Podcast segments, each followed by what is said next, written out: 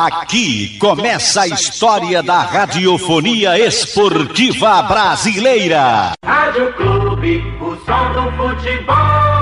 Boa tarde para você, um grande abraço ao amigo ligado aqui no Canhão do Nordeste, a Super Rádio Clube de Pernambuco. O tricolor do Arruda tem sua reapresentação marcada para hoje à tarde, no CT Ninho das Cobras Rodolfo Aguiar. O técnico Alexandre Galo vai montar a sua equipe para o jogo do próximo domingo, às 16 horas, no Mundão do Arruda, quando Santa Cruz recebe o lanterna da competição, o 7 de setembro. Galo trabalha hoje Amanhã e no domingo tem o seu terceiro desafio no comando técnico do Santa Cruz. O primeiro foi a derrota para o Náutico. Na segunda participação, um empate com o Salgueiro. E agora a tendência é que o Santa Cruz melhore um pouquinho e vença esse jogo contra a equipe do 7 de setembro. O tricolor que continua no mercado à procura de reforços. O torcedor bastante chateado nas redes sociais. O presidente Joaquim Bezerra fala aqui no Canhão do Nordeste. É que o torcedor ele precisa entender que o Santa Cruz é um clube que tem sérias dificuldades financeiras,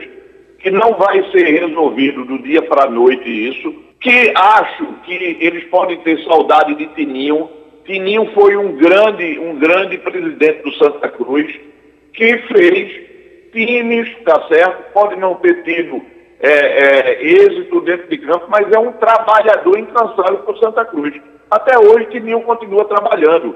Eu acho que o torcedor, ele não pode estar fazendo comparativos é, com relação a pessoas.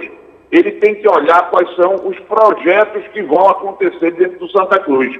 O que a gente está tentando trazer para dentro do Santa Cruz é um projeto de viabilidade econômica e financeira para que ele possa ter viabilidade dentro do futebol. Infelizmente, a gente vai ter que ter um pouco de paciência para que isso aconteça.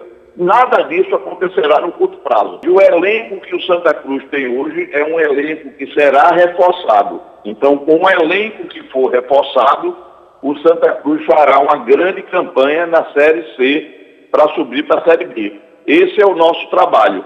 E nós começamos esse trabalho reforçando através do técnico. Então o torcedor tem que aguardar porque as coisas irão acontecer. Nós estamos conversando com alguns jogadores, mas qual é a grande dificuldade? Os jogadores atacantes que estão em atividade estão disputando os seus campeonatos estaduais e os seus times estão bem colocados. Então os clubes não querem liberar esses jogadores para nenhum outro time. Uma outra questão é que o Santa Cruz está na Série C. E esses bons atacantes, eles esperam antes fechar com a Série B. Se não consegue fechar com a Série B, é que eles fecham com a Série C. Então o torcedor precisa entender que tem uma série de dificuldades. Ainda que o Santa Cruz tivesse muito dinheiro e sobrando, ele ainda teria as dificuldades que são inerentes ao mercado. Este é o presidente coral Joaquim Bezerra falando aqui na Clube de Pernambuco. Daqui a pouco eu volto com outras do Tricolor do Arruda, aqui em Bola ao Centro. Sem clube não há futebol. Ok, estamos de volta aqui no Canhão do Nordeste para falar do Tricolor do Arruda que tem compromisso no próximo domingo. O Santa Cruz que está no mercado tentando reforçar a sua equipe. Um zagueiro e um atacante em breve serão anunciados aí pela direção do Santa Cruz para reforçar a equipe comandada pelo técnico Alexandre Galo. O Santa Cruz volta a campo no próximo domingo.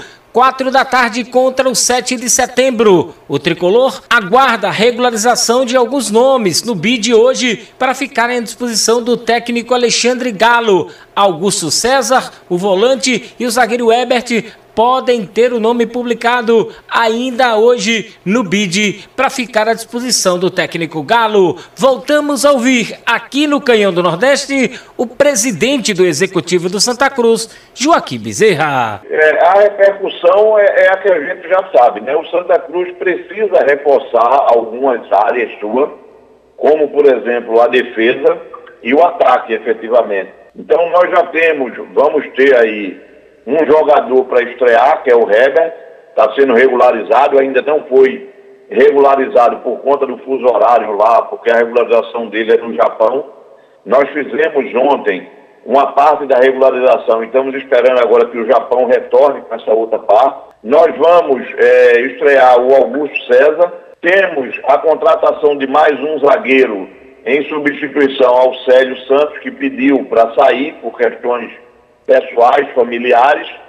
E nós temos aí também é, a prospecção de atacantes, onde nós vamos precisar de pelo menos dois. Antes, temos também a estreia de jogadores como Quiones, que ainda não estreou. Temos jogadores que estão no departamento médico há dois meses, que é o Leonan, que também vai reforçar o time, acredito que nos próximos dias. Então a gente tem certeza que o trabalho está sendo feito e que ele vai melhorar. A torcida tem que continuar tendo resiliência. Eu não diria que a gente hoje tem que ter mais paciência com Santa Cruz.